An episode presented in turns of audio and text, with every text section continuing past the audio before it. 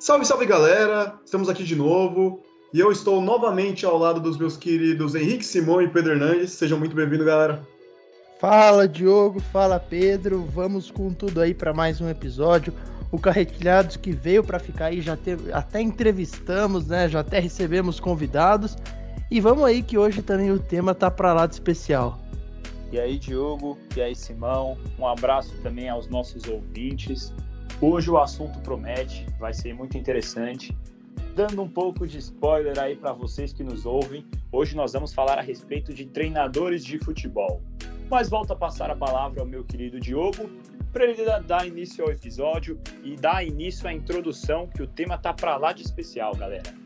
Valeu aí, Pedro. E, mano, é, você já cantou a bola e, tipo, realmente o nosso assunto aqui vai ser bem legal, porque a gente queria explorar um pouquinho a conexão entre jogador e treinador, porque ela é muito especial dentro do futebol em si, né? Tipo, a gente não tem como desconsiderar isso. E tem muitas coisas a abordar quanto a esse assunto em si, porque, por exemplo, já podemos comentar sobre o fato de existirem muitos treinadores, tipo, boa parcela dos treinadores que hoje estão atuando, né, nos, nas principais ligas, são ex-jogadores, né? Mesmo que não tenham sido jogadores tão reconhecidos, ou tenham sido jogadores tão reconhecidos, eles estão à frente dos seus clubes hoje como treinadores. E talvez porque o fato de eles já terem sido jogadores facilita que eles tenham uma, uma melhor comunicação com os jogadores do time atual. Afinal, eles sabem onde os jogadores estão, porque eles já estiveram nesse local. Casos como, por exemplo, do Zinedine Zidane, né? Quem não conhece o Zinedine Zidane? Zinedine Zidane chegou a conquistar é, vários títulos pelo Real Madrid, né? Títulos históricos, inclusive com timaços, né? Que vão ficar para a história. E muito do contato que ele teve com os jogadores se deve ao fato de que ele já jogou com alguns desses jogadores. Ele chegou a jogar, por exemplo, com o capitão Sérgio Ramos e chegou a ser técnico dele. Isso com certeza deve facilitar na hora de dar uns comandos para ele, tipo, organizar o time. E eu acredito que muitos dos melhores técnicos do mundo, que na minha opinião são técnicos que sabem explorar o melhor dos jogadores, como Pep Guardiola no Manchester City, Thomas Tuchel no Chelsea, Jurgen Klopp no Liverpool, eles têm um, uma conversa muito ampla assim com seus jogadores, né? E eles sabem explorar o que o jogador tem de melhor. E muitas vezes isso está ligado principalmente ao técnico já ter sido jogador antes, né? Mas é claro, infelizmente no futebol não existe apenas rosas, né? Nós temos casos em que técnicos acabam desvalorizando assim a evolução do jogador, criando alguns problemas. Às vezes os jogadores criam um problema com o técnico e isso gera uma grande dor de cabeça para os dirigentes e para os torcedores também. Então a gente vai explorar tudo isso e mais um pouco aqui hoje. E agora que já tem já deixei aqui o roteiro do que a gente vai seguir. Eu gostaria já de passar para o Henrique Simão para você falar um pouco sobre isso. Não, pois é, a gente sabe que é, é, isso tem, é bem recorrente no futebol, os jogadores que passam a assumir seus clubes. A gente, eu posso até citar alguns exemplos aí que, de pelo menos de cara assim, não foram tão bem. O caso lá do, do Arteta no Arsenal, mas aqui no Brasil a gente pode citar o Rogério Ceni à frente do São Paulo. Depois ele, ele teve ali uma boa passagem no Fortaleza. Mas enfim, a gente vê essa prática aí e eu gostaria também de ressaltar, o Diogo, os pontos que você falou, que isso é, é interessante porque o, o, jogador ele já conhece os bastidores daquele clube, ele já tem uma vivência ali, até às vezes com alguns jogadores. E essa identificação que ele tem com o clube, no qual ele recentemente jogou, ou seja, recentemente ele esteve ali ao lado de jogadores, participou de treinamentos, viagens. Isso é um diferencial também além para um, um para a forma com que ele vai trabalhar.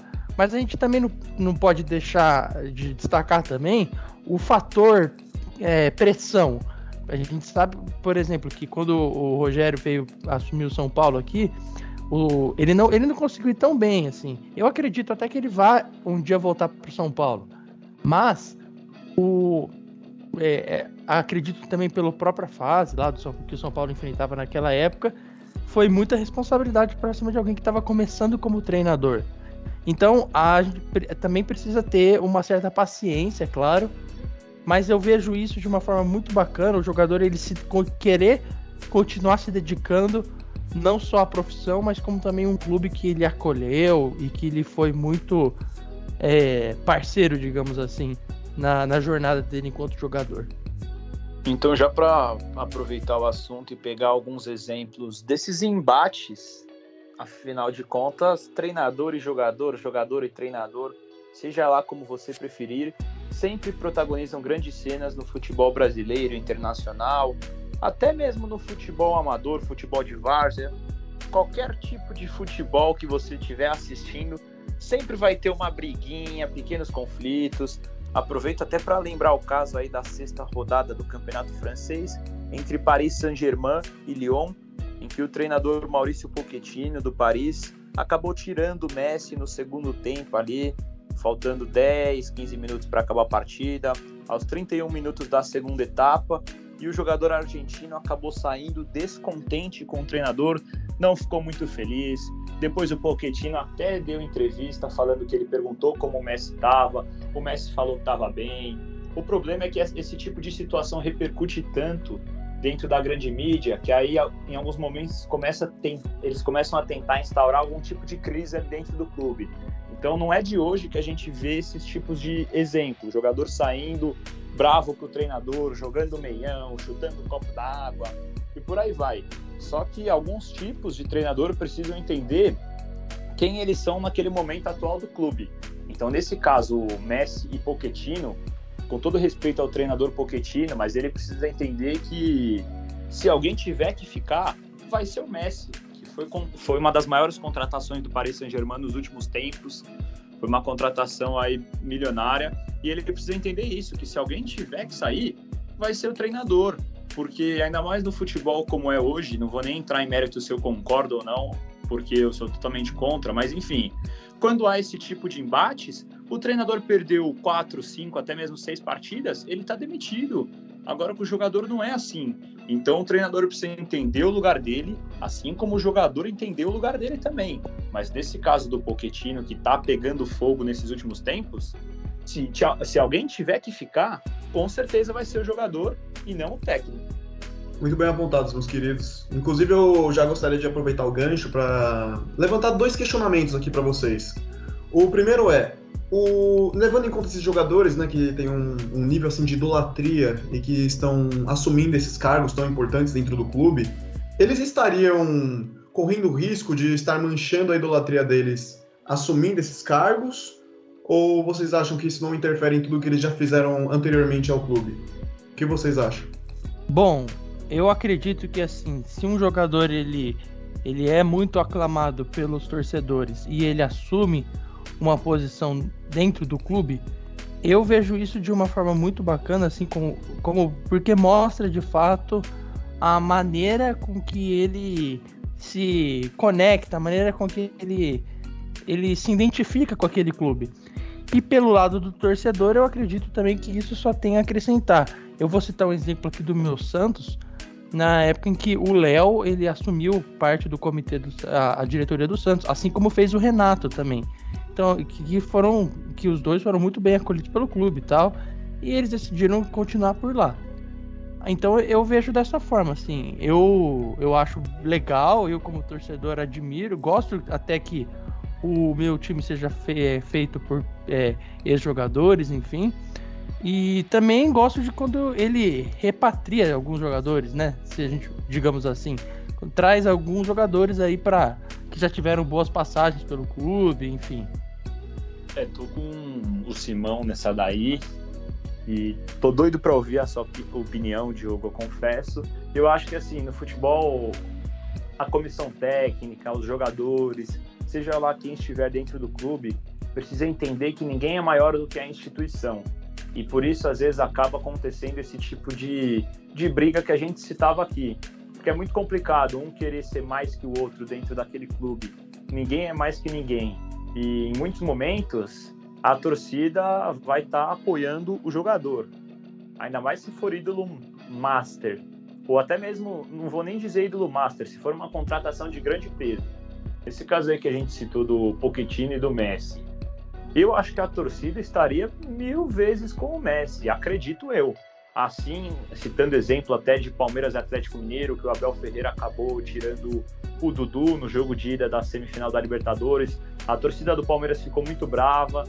E assim, mesmo o Abel tendo vencido a Libertadores e a Copa do Brasil e sendo um grande treinador, isso não, não vai o blindar de algumas críticas. E nesse caso, a torcida ficou totalmente do lado do jogador. Então é complicado esse tipo de situação, porque o técnico precisa entender quem ele é lá dentro do clube, o jogador precisa entender quem ele é lá dentro do clube e os dois juntos precisam entender que ninguém está acima daquela instituição que eles trabalham. Então, Pedro, é, para formular minha opinião, tipo, eu gostaria de citar dois casos que envolvem diretamente o clube do Barcelona. Por quê? Porque o primeiro caso é um caso que já, já faz alguns anos, né, e envolve o técnico Luiz Henrique, que é um ex-jogador da seleção espanhola e do próprio Barcelona, que chegou a assumir o time e, e, fez parte daquele magnífico MSN de 2014-2015 que acabou levando ao título do Barcelona da Champions League. Aquele time funcionou muito bem, o, o Luiz Henrique ele já chegou a jogar com jogadores de dentro do elenco que ainda estavam no elenco, como por exemplo o Xavi Iniesta, isso faz com que a conversa entre eles seja mais dinâmica, né? Eles consigam se entender melhor, eu acredito, né? Tipo, pelo menos isso. E, claro, quando o técnico quer e os jogadores querem, tipo, tem tudo para dar muito certo e acabou dando muito certo, né? Foi um sucesso. Mas também tem vezes que realmente não acontece. Isso pode acabar tendo relação com o ego do treinador ou até dos jogadores. Mas um caso recente disso, como eu falei que era do Barcelona, é o caso do Ronald Koeman.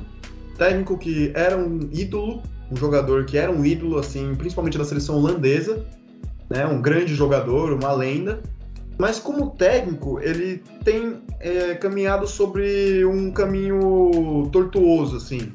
Né? Tem caminhado sobre diversas pedras. Porque o Barcelona em si está tendo vários problemas por causa da reformulação que está sendo obrigado a, a executar, né? Principalmente porque perdeu seu melhor jogador, né? Lionel Messi, né? Como todos nós sabemos. E o Coman não escapa disso. E há muitas críticas sobre o trabalho do Coman ainda antes do Messi sair. Então, ele pode estar prejudicando muito a idolatria que já tem sobre ele, e isso é algo que ele deveria observar, né? Principalmente uma projeção do futuro. Então, devo dizer que é sempre uma escolha muito arriscada, é um desafio mesmo o técnico ele escolher é, ficar à frente do clube, mesmo com os riscos. Por exemplo, o Rogério Ceni assumiu o São Paulo, que estava vindo de uma fase muito boa, né? Afinal, tinha chegado até a semifinal da Libertadores no ano anterior. Aí ele assumiu o time, né? E a expectativa era muito grande, então era ele devia hum, tomar cuidado tipo com a expectativa, né? Porque é um ídolo. É um time que chegou numa fase muito distante assim do torneio, muito importante. Então, é, talvez assim, tipo, esse seja um processo que merecesse um pouco mais de calma. Então, sempre é um processo arriscado. E de fato, eu acredito que em muitos casos vale a pena, mas sempre é, vai ser um desafio e essa é a minha opinião. Bom, seguindo adiante no debate, eu gostaria de fazer mais um questionamento para vocês, já partindo já para o encerramento do episódio, né? Infelizmente, meus caros ouvintes, a gente já vai partir para o encerramento, mas que antes eu gostaria de levantar essa questão aqui. O, qual o perigo que um técnico tem de um jogador derrubar ele de dentro do clube? Qual o perigo que um tumulto dentro do, do próprio vestiário pode fazer com que a, o cargo do técnico seja rompido. Por exemplo, no caso que tivemos agora do Messi Pochettino, qual a chance de essa, essa pequena intriga que chegou a acontecer é, afetar assim, os bastidores e acabar culminando numa possível queda do técnico? Olha, eu acho que é muito possível isso, é, essas coisas acontecerem assim, e o próprio técnico já é bom que ele tenha ciência disso, porque há, há esses casos em que o verdadeiro personagem assim do time é, é o jogador, né? Como é o caso do Messi aí, que foi sem dúvida, junto com o Cristiano Ronaldo, a transferência aí, as transferências no caso. Então, é, ele ter, o Pochettino ter feito aquilo, obviamente foi ele ele, ele, ele se se colocou numa disputa na qual ele é infinitamente é, menor. A gente sabe que, por exemplo, o caso do PSG, nenhum daqueles três jogadores ali, do, eles voltam para marcar. Então ele precisava ter feito alguma coisa e ele foi justo no Messi. Mas enfim, é, não entrando em aspectos táticos, é, essa é uma coisa assim inevitável, né? Porque quando você é, o técnico ele resolve sacri sacrificar, digamos assim, um jogador, ele tá pondo, pondo em jogo também é, a questão emocional com a torcida e tal. Então, e é óbvio que as pessoas vão ter que tomar um lado e sempre isso vai pelo lado do. acaba sendo pelo lado do jogador que, na ocasião, é, é o, o grande nome, né? Do, na, no, na intriga, na história. Então, Simão, muito interessante isso daí que você falou. Até aproveitando e respondendo a pergunta do Diogo, eu não diria que existe um perigo, eu diria que existe um problema.